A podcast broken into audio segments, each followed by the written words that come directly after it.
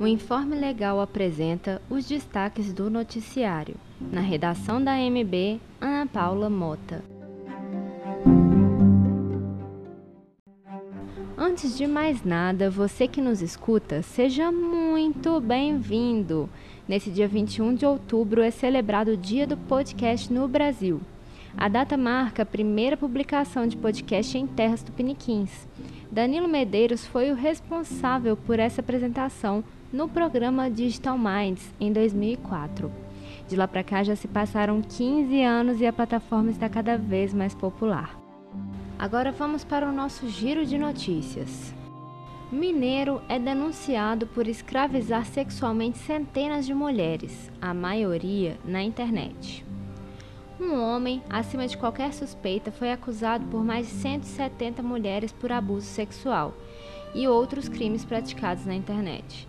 De acordo com os depoimentos, o criminoso escolhia suas vítimas nas redes sociais e prometia pagar entre 4 a 10 mil reais por envio de nudes. Assim, ele enviava falsos comprovantes bancários e, depois de receber o material, chantageava a vítima. A matéria completa foi transmitida pelo Fantástico no último domingo 20 de outubro.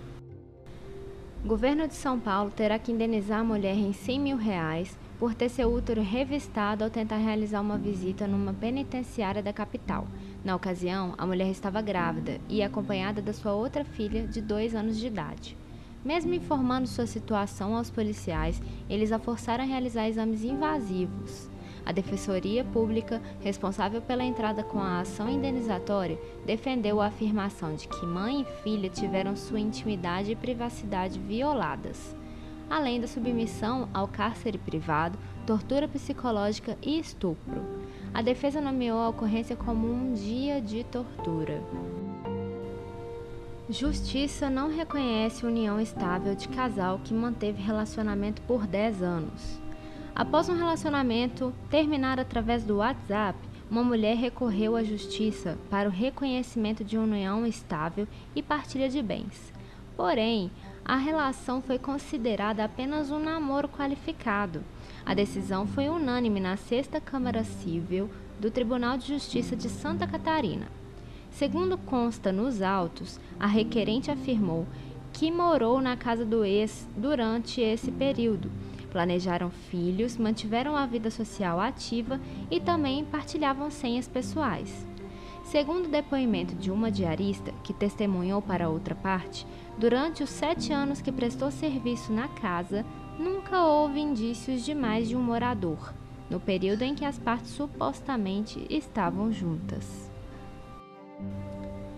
Mulher recorreu à justiça por ter acreditado em empresa que teria garantido recolocação no mercado após submetê-la a treinamentos, exames médicos admissionais e até abertura de conta bancária. Ela relata ter ficado também alguns dias à disposição da empregadora, porém, quando foi iniciar suas atividades, foi dispensada sem qualquer justificativa.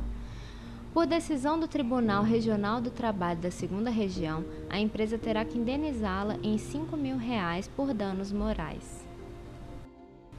Caso da mãe que rejeitou o filho recém-nascido em uma lixeira da capital mineira em 2001 foi julgado na sétima Câmara Criminal do Tribunal de Justiça de Minas Gerais neste mês de outubro. A ré foi condenada a cumprir 10 anos e 6 meses de prisão, a começar por regime fechado. A criança, que na ocasião foi encontrada por um lixeiro, hoje já tem 18 anos. Uma indústria de peças automobilística deverá indenizar um funcionário em 3 mil reais por danos morais por tê-lo obrigado a trabalhar ao lado do corpo de um colega que acabara de morrer. A decisão foi da quinta turma do TRT de Minas Gerais, que manteve por unanimidade a sentença proferida pela terceira vara de trabalho de contagem. A indenização também incluiu os excessos cometidos nas revistas diárias pessoais impostas aos colaboradores. Uma agente bancária deverá ser indenizada em 30 mil reais após sua superior imediata dizer que ela estava assinando atestado de burrice por ter engravidado. Segundo testemunha, a empregada saiu da sala chorando. A decisão foi unânime na segunda turma do Tribunal Superior do Trabalho de Minas Gerais, que considerou a conduta da gerente ilícita por causar constrangimento, dor e abalo psicológico em gestante. Adolescente que perdeu o testículo receberá indenização médica e hospitalar por erro clínico. Por decisão da quinta turma civil do Tribunal de Justiça do Distrito Federal, um provimento de recurso foi negado a um médico e ao hospital particular onde trabalha, que foram condenados a pagar indenização a um adolescente que, por equívoco médico, teve um dos seus testículos amputados.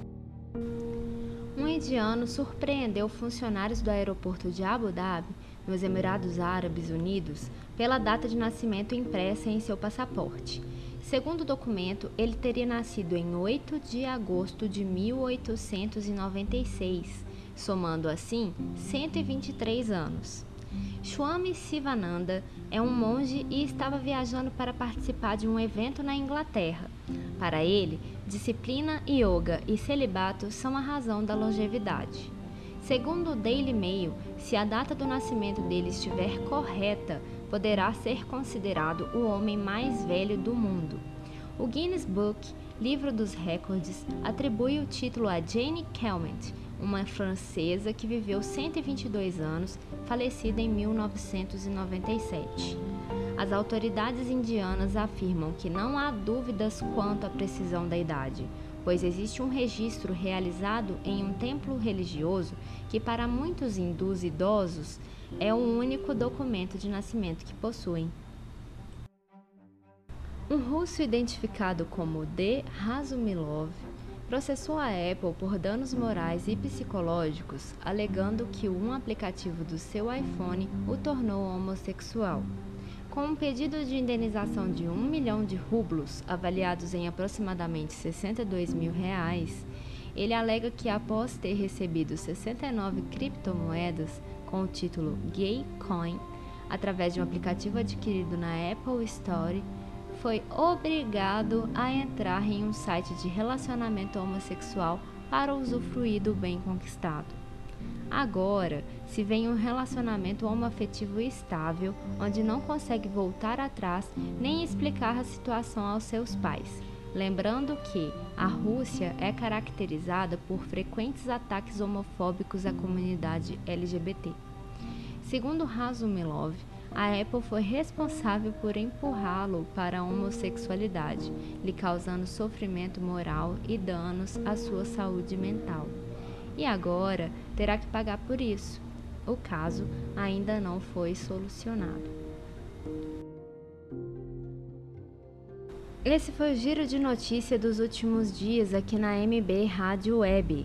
Gostou do conteúdo? Acesse www.andremansur.com.br. Lá você encontra tudo o que precisa sobre o mundo jurídico. Conheça também nosso canal no YouTube. Confira a descrição do nosso podcast. Eu sou a Ana Paula Mota e até breve.